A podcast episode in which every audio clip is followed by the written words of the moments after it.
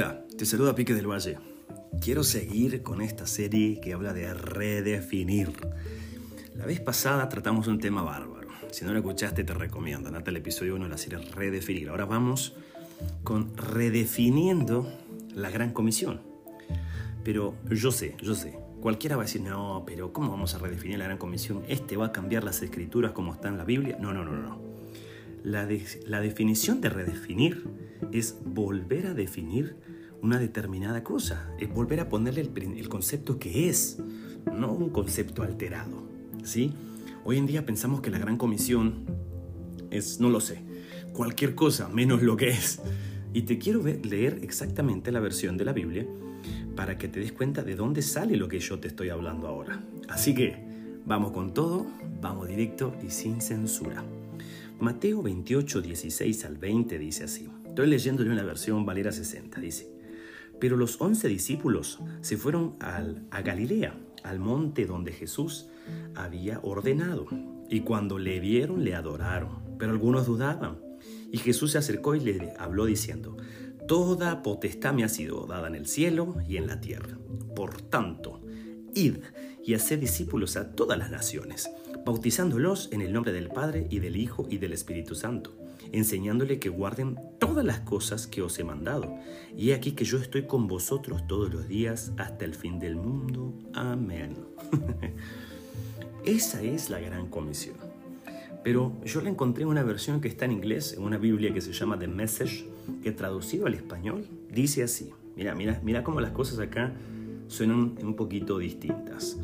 Jesús, sin inmutarse, siguió adelante, estoy hablándote aquí del 18, de Mateo 28, 18, siguió adelante y dio su encargo. Dios me autorizó, que es la parte donde dice, toda potestad me ha sido dada, Dios me autorizó y me ordenó que te comisionara.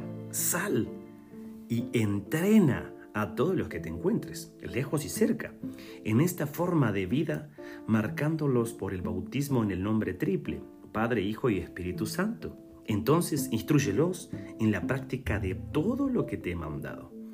Estaré contigo mientras haces esto, día tras día, hasta el final de la era. ¿Te das cuenta que la gran comisión es enseñar a vivir como Cristo Jesús le enseñó a los apóstoles, que ellos lo modelaron y hasta el día de hoy sigue? ¿Y por qué dice, si te das cuenta, es ir así discípulo, discípulo viene de discipular, entrenar? ¿Por qué no dice eh, a través solo de charlas magistrales, por ejemplo, o a través de, de lugares masivos donde una persona da un discurso? Porque supongamos que yo llego a predicar, ¿sí? A tu iglesia, me invitan a tu iglesia y estoy compartiendo. Todo invitado cae bien un rato. Supongamos que hay elocuencia en lo que digo, una hora bien producido, bien peinado y qué sé yo, con un bonito saco, un blazer y qué sé yo, cualquiera queda bien. El drama es este. Vivir con una persona todo el tiempo, eso ya no es tan fácil. Por esa razón, el ir discípulos nota bien lo que dice. No dice que la única forma sea dando una charla magistral, como muchos lo creen. No dice que es a través de conciertos, no dice que es a través de campamentos o de cualquier evento que haga que te vean por poco tiempo transmitiendo una instrucción a través de la palabra de Dios. ¿Esto es malo entonces? No, no es malo, pero no hace discípulos. No se hacen los discípulos los días domingos, ¿me explico? es de todos los días.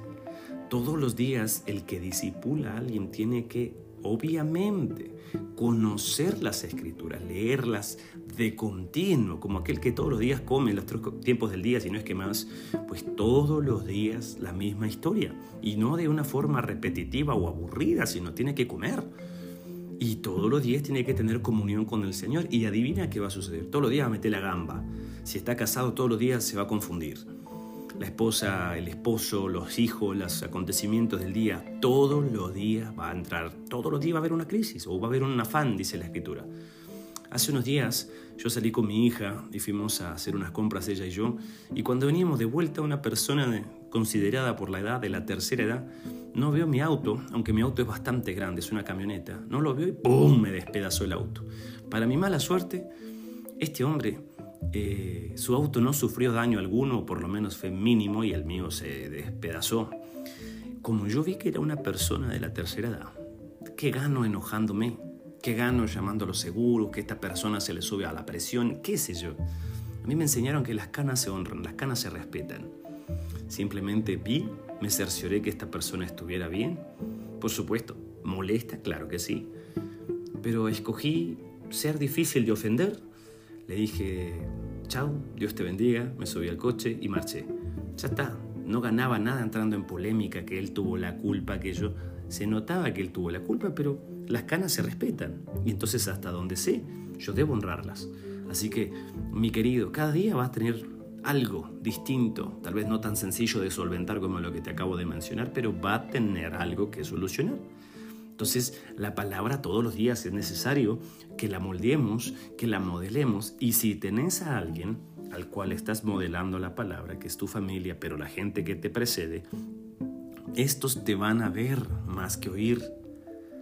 Yo puedo hablar bonito, pero mi familia es la que va a dar testimonio de lo que hablo. Y usualmente no vemos las familias de aquellos que consideramos hombres de Dios. Vemos su grande agenda, los dones, los resultados de lo que hacen, por ejemplo, libros, este, discos y eso. Pero no vemos la familia. Vos querés ver un gran hombre de Dios, mira cómo trata a su esposa. Yo no escucharía bien, yo no escucharía a un hombre hablar una hora de Dios a un hombre que no trata bien a su esposa, porque simplemente es mentira lo que está diciendo. Entonces, nota que hacer discípulos es entrenar. ¿Vos has notado en el pugilismo, en el famoso boxeo, que el entrenador es así conocido en inglés como un personal trainer, alguien que está a la par, que hace los ejercicios con la persona, que está viendo, que si corre le está diciendo, vamos, vos podés, dale, dale, dale. ¿Por qué? Porque lo está entrenando, está a la par de la persona, supervisa qué come, qué hace, qué dice, qué ve, cuánto descansa. ¿Por qué? Porque la idea es estar con la persona para modelar algo y obviamente se logra un resultado. Entonces, la forma que dice la escritura es entrenar. Entonces lo que nosotros necesitamos es hacer eso, es entrenar. Y la definición de entrenar es muy espectacular para que quede acá. Dice, preparar a una persona en el desarrollo de una actividad, especialmente en la práctica de un deporte. Te prepara, te prepara y sé que no todos los días van a ser fáciles. Si hay gente que acá comparte la disciplina de entrenar algún deporte, muchos días serán agradables y espectacular ir a, jugar, a saltar, a lo que vayas a hacer, al gimnasio, pero otros tantos no, y es ahí donde tenés que echar mano de la disciplina. Hay que entrenar. La forma que dice es entrenar. Entonces sabemos que hay que estar a la par para ver las fortalezas y debilidades de quien está siendo discipulado y del discipulador. Estoy seguro que si habláramos con Timoteo, que fue discípulo de Pablo, te hubiera dicho, uy, Pablo, mirá, Pablo tenía un carácter, uff, era súper enojado, se pudría por todo, hacía, decía, pero obviamente nadie podía refutar que Dios lo usaba. ¿sí? Y estoy seguro que si hubiéramos hablado con Pablo sobre Timoteo, te hubiera dicho, uh, mirá, el chabón era aquí, este era allá. Lo hubiéramos escuchado, ¿me explico? Por eso es vital que hagamos discípulos. ¿Por qué razón? Porque así cumplimos la gran comisión. Si no hacemos discípulos, entonces estamos poniéndole una definición extra a lo que es la gran comisión y allí ya la erramos. Ahí no fuimos apartados, ahí no entramos en donde debiésemos de haber entrado. Metimos la gambeta, nos fuimos por otra, no sé qué otro adjetivo usar. Pero vamos a hacer esto. Escúchame, si llegaste hasta esta parte del mensaje, bueno, dale like. Nah, no es cierto, no le des like. Vamos a hacer este supuesto. Imagina que te contrato en mi empresa, ¿sí? vos y yo entablamos una relación de laburo. Y entonces, cuando vos entras, yo te digo todas tus funciones. Dentro de tus funciones están las atribuciones para las cuales yo te contraté. Supongamos que vos sos bueno para dibujar, sos bueno para la contabilidad y qué sé yo. Sos bueno para calcular proyectos de construcción. ¿Vale? Entonces vos dibujas, ves contabilidad y haces cálculo. Para eso se te paga. Acordamos la paga, vos estás contento, yo estoy contento y bárbaro. El primer día funcionas tremendo, el segundo día vas bien. Pero el tercer día, vos te das cuenta que yo no llevé agua caliente para el mate. Entonces decís, no, Pique es un buen jefe, voy a ir a buscar algo para calentar, una pava, una tetera, algo para calentar el agua porque yo sé que le gusta tomar el mate.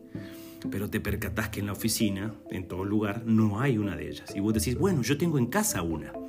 Y entonces coges tu coche y te vas rápido, llegas a casa y volves de tu casa, la colocas, calentas el agua, llenas el termo y me decís, che, Pique, acá tengo el agua para el mate. Yo te voy a, por supuesto que voy a estar muy feliz con vos. Te voy muchas gracias, mira, yo no traje hoy. Voy a decir, muy bien, estoy siendo un buen empleado. Eso sí, en lo que empezaste a revisar si el agua palmate había o no había, dónde había y esto, en lo que fuiste a casa y volviste te demoraste dos horas porque había tráfico. Esas dos horas no hiciste tu trabajo. Entonces yo muy contento te voy a decir gracias por el agua que me trajiste y las vueltas que diste. Pero yo no te pago para que calentes el agua palmate. Yo te pago para que hagas las funciones que te mencioné. Y sí, sé que esto suena mal agradecido, pero nota bien, ir y hacer discípulos. O hacemos discípulos o no estamos haciendo lo que Dios nos dijo. No nos dijo el Señor graben discos. No nos dijo el Señor hagan grandes, tengan grandes agendas donde vayan a varias iglesias y prediquen y prediquen. No nos dijo esto. No nos dijo escriban libros. Irónicamente tampoco nos dijo hagan podcasts. Y este mensaje te está llegando a través de uno. ¿A dónde quiero llegar? A que no podemos ponerle otro significado a la comisión que nos dejó el Señor, ir y hagan discípulos. Si no los hacemos, no estamos haciendo nada. Los discos, los libros, las giras, las agendas, los proyectos, los eventos, los campamentos, los congresos, las reuniones especiales, lo que sea, es calentar el agua palmate. Y está lindo, pero no nos contrataron, no nos llamaron de muerte a vida para otra cosa, que es para modelar a Cristo. Entonces alguno va a decir, no, pero, pero yo utilicé los libros para enseñar y disipular. Yo utilicé la música para disipular. No, querido, si sos honesto, no lo utilizamos. ¿Por qué? Porque no necesitamos nada más que la palabra del Señor. O hacemos lo que Él nos dijo, o estamos gastando recursos por nada. Estamos gastando vida por nada. Estamos perdiendo, estamos gastando dinero, estamos perdiendo tiempo por nada, porque no estamos haciendo esto. Yo escuché una suerte de testimonial de un hombre de Dios que trabajó, empezó, salió ordenado del ministerio en Estados Unidos, no me recuerdo el estado, cuando tenía 33 años y fue enviado a una iglesia y estuvo en esa iglesia por 42 años. Este hombre para cuando tenía 42 años de ministerio tendría 70 y tantos años encima, cuando en una de esas eh, está en su oficina, siente un dolor fuerte en el pecho, le duele el brazo, y sí, es lo que estás pensando, se infarta. Llaman a 911, lo llevan, logran resucitarlo con los cuidados médicos y vuelve. Y él cuenta la típica, ¿no? Vi una luz al final del túnel, qué sé yo. Lo interesante que él cuenta sea realidad o no. Si es realidad, pues qué bueno. Y si no, funciona de ilustración. Que yo corrí hacia la luz y le dije, Señor, acá estoy delante de ti. Estuve 40 años en el ministerio, escribí cuatro libros, disipulé personas, le prediqué la palabra a más de 500 personas por 40 años en la iglesia, viajé por diferentes países predicando tu palabra. Este, creo que tenía cuatro libros escritos, he escrito cuatro libros y contó todas las actividades eclesiásticas. Y escucha la voz que le dice, sí, pero yo nunca te conocí. Apartate de mí. Lo de Mateo 7, ¿no? Y él le golpeó muy fuerte. Y vuelve con la revelación de es necesario, más que cualquier cosa, conocer a Dios. ¿Y qué es conocer a Dios? Tener intimidad con Dios. Así que mi querido, o hacemos lo que Dios nos encomendó hacer y su palabra es suficiente, no se necesita más, o estamos perdiendo el tiempo. Así que no le pongamos otra definición a la gran comisión. No es ir y hacer llorar a la gente, no es ir y votar personas por los lugares, no es ir y hacer conciertos y cobrar mucho por los conciertos, ir y ser famoso porque por los conciertos te hiciste famoso. Un detalle, Dios no nos va a meter a un lugar que Él mismo busca, que ha destruido a la gente. O sea, Dios no te va a llevar a la industria que Él quiere destruir. Eso es, no tiene sentido. Así que o hacemos lo que Dios nos mandó hacer, estamos gastando los recursos. Y la comisión es ir y hacer discípulos, modelándoles la palabra. El que modela la palabra la tiene que leer y tienes que meterte con Dios. Esto no se hace sin Él. Dios te bendiga.